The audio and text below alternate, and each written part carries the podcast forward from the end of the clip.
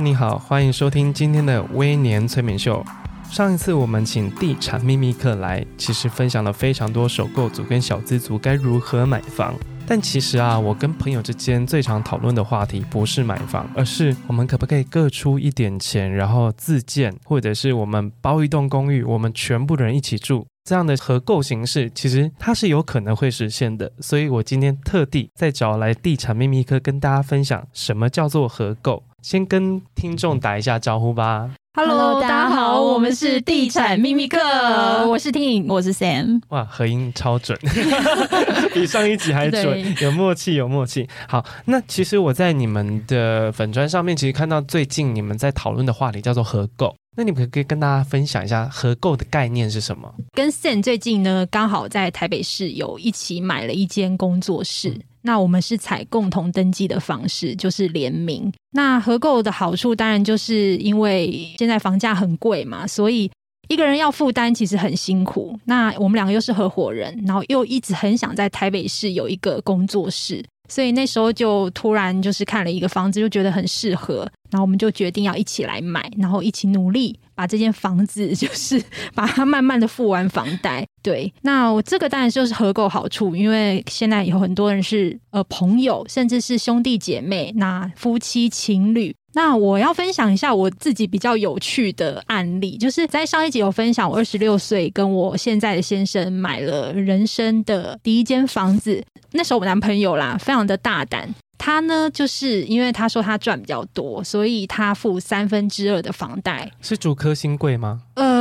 算是苦命工程师，对，竹科苦命人，对对，很可怜，就是半夜也也要昂扣这样子。天哪！对，然后他就说，因为他赚比较多，然后他付三分之二的房贷，然后我付三分之一，然后当时自备款也是他付三分之二，然后我付三分之一。那但是呢，那时候他就把房子呢登记在我的名下。你不觉得他很大胆吗？爱妻爱妻心切，爱妻心切。而且我们那时候才刚交往，所以其实基本上我没有跑票，算是对他 非常的忠诚。这个旁边的朋友，要是我那时候是你好朋友，说：“哎，这个可嫁可嫁。”而且如果他爸妈知道，其实我相信一定也会觉得，嗯，怎么会这样？狐狸精啊？对，那还好呢。其实就是，呃，我还是有旅行，就是我们还是最后有结婚了啦。嗯、所以建议情侣。买房子还是要采共同登记的方式会比较好，嗯嗯、因为白纸黑字讲清楚。对，那其实像我们这种案例就是比较不太 OK 的，就是有可能那个人跑票之后，你也许就是那个钱就拿不回来了。因为现在有很多人其实不婚主义，他觉得我们不需要拘泥于一张纸或是一个法律的约束，那我们可以彼此拥有一定的生活空间跟弹性。那但是我们在共有财产这件事情就会显得非常暧昧不清。那其实现在不管是同性或异性伴侣，或者是未来的大家有可能遇到多元成家这件事情的话，其实合购登记不失为一个好方法。哎，对，而且合资买房其实要注意的一些事情，就是我们可以给大家一些小 paper 啦。就是如果你今天要跟另外一个合资一起买房子的时候，你就要保留所有的交易的收据，包括汇款单，然后甚至是税负的收据，作为你有出资的一个证明。其实跟人家合购买房子，其实最好也是签一个私契，对，就是契约说，哎，你们是各占二分之一的比例，然后最好是能够到法院进行公证。然后让法院留存一份契约的内容，以防就是之后呢，对方是不承认这个契约的效力，所以这个是特别要让大家注意的。因为合购登记一定是你们感情要够好，关系够密切。可是很多时候大家会说啊，不要那么计较，我们就一起买，一起登记。可是听跟我们分享一个，就是任何事情只要牵涉到资产，牵涉到钱，你一定要有凭有据。然后要说得清清楚楚，然后谁归谁的，未来有一天怎么样，丑话说在前，总比事后一直互打官司、互告来的好。那其实我们的节目的制作人，他其实是跟他的妹妹一起。那其实他们也有聊到，就是他们两个未来要一起买房子。那因为刚刚听到大部分都是伴侣，那也有可能像他们一样是姐妹，可能姐妹觉得说啊，我可能目前没有结婚的打算，然后可能像我，我就跟几个好朋友说，哎。反正我们现在都单身，也不要想一些未来什么要找一个人，我们都不要想，我们赶快先集资，盖一个房子，或者我们集资包一栋，跟某个建商订一层，或者是怎么样？但这个东西其实是有可能会实现的，对不对？其实可行的吗？对，因为其实我记得之前 Sam 有去过宜兰一个民宿，对不对？我记得哦，然后那个民宿很特别，它是可以直接整栋卖给你的，然后它有各自有好几个房间。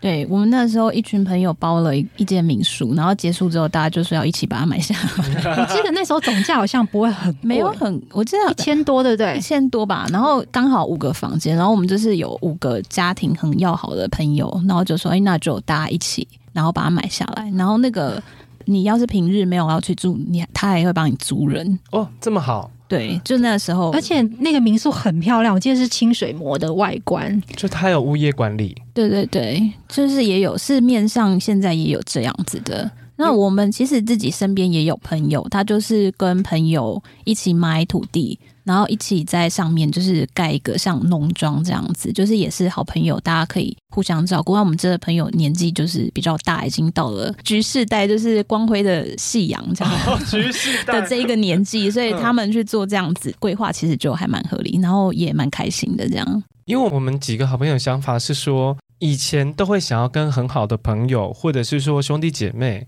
有一些人会跟婆家，或是公公婆婆，或是娘家住在对门。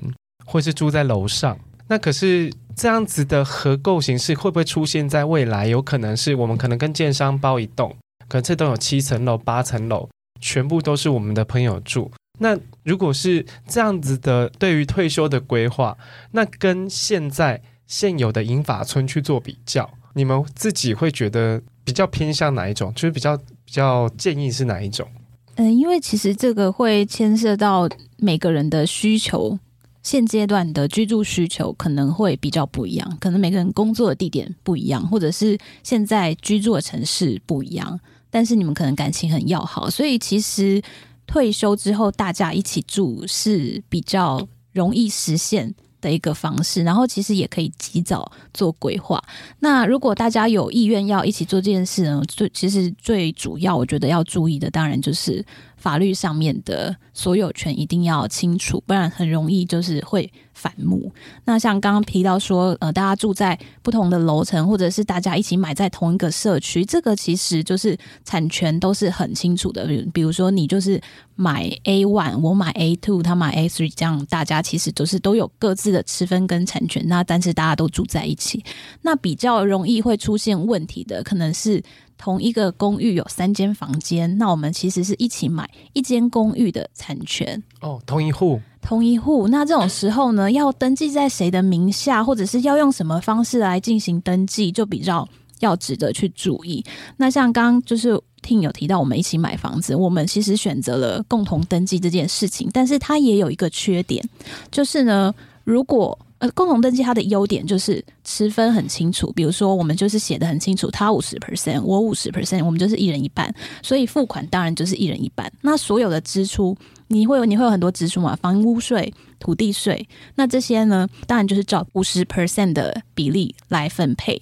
那当然它还有一个缺点是要留意的，就是未来有一天当你不想要了，你要卖的时候，你一定得获得另外一个人的同意，只有你一个人想卖是不行的。你们要两个一起同意，他才可以被完整的出售，不然你就只能买你的持分，就是所谓的五十 percent 这件事情，但是价格就会很不好。对啊，因为不太有可能有另外一个人会去买另外一个房间分这间。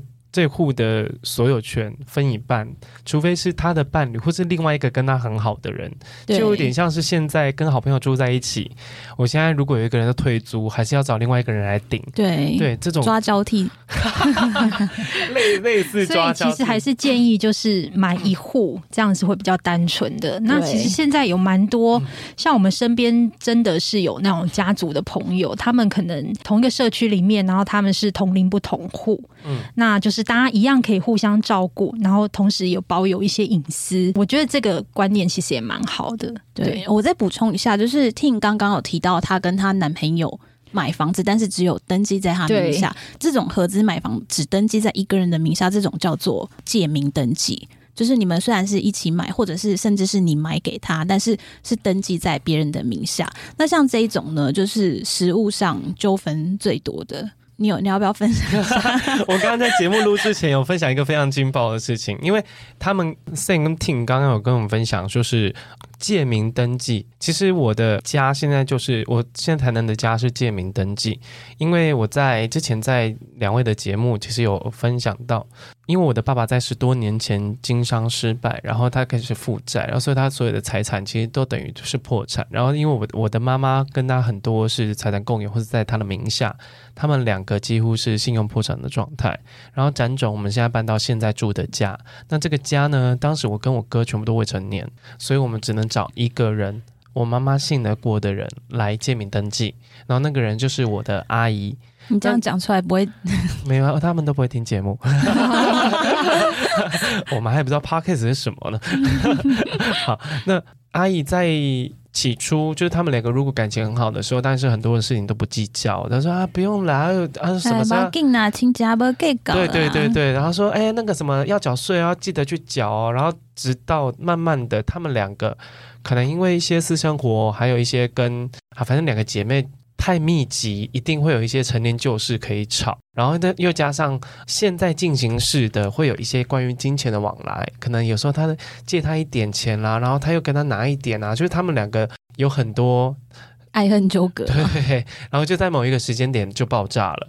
然后就爆炸之后呢，哇，这间房子的所有权就变得很尴尬。就是我妈跟我阿姨几乎是撕破脸的状态，已经没有在没有在往来了。